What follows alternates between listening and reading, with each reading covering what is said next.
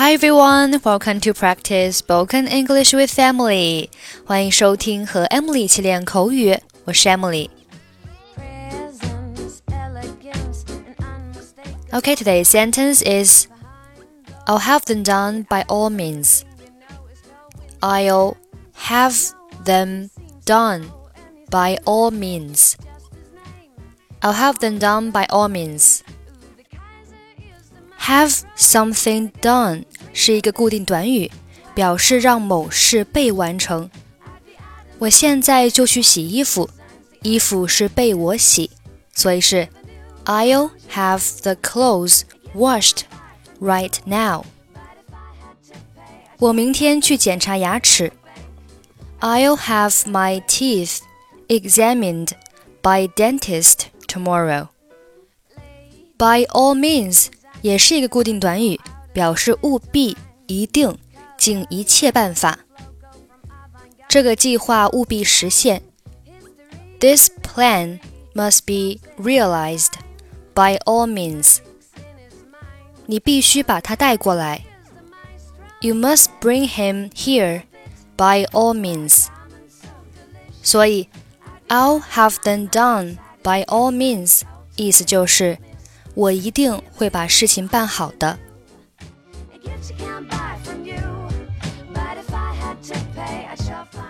Judy，现在到我办公室来好吗？Judy，Can you come to my office right now？好的，我马上过来。我可以进来吗？Okay，I'm coming right up. May I come in？请进，朱蒂。仔细听我说，以下的事情都要在明天之前完成。首先，我要你把所有的文件夹按照顺序整理好。Come in, please, Judy. Listen to me carefully. All the following affairs should be done by tomorrow. First of all, I want you to arrange all the files in order.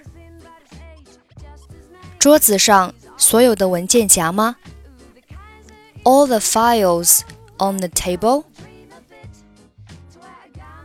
没错。其次，帮我翻译个东西，请把这份合约翻译成英文。That's right. Secondly, do some translations for me. Please translate the contract into English. 好的，您什么时候要呢？Okay, what time do you want it? 尽快。另外，我马上要去拜访一个客户。 请确保我明天上班之前办公室是整洁的，明白了吗？As soon as possible. In addition, I am going to visit a client at once. Please make sure that my office is tidy before I get to work tomorrow. Are we clear? 是的。 我一定会把事情办好的。Yes, I'll have them done by all means.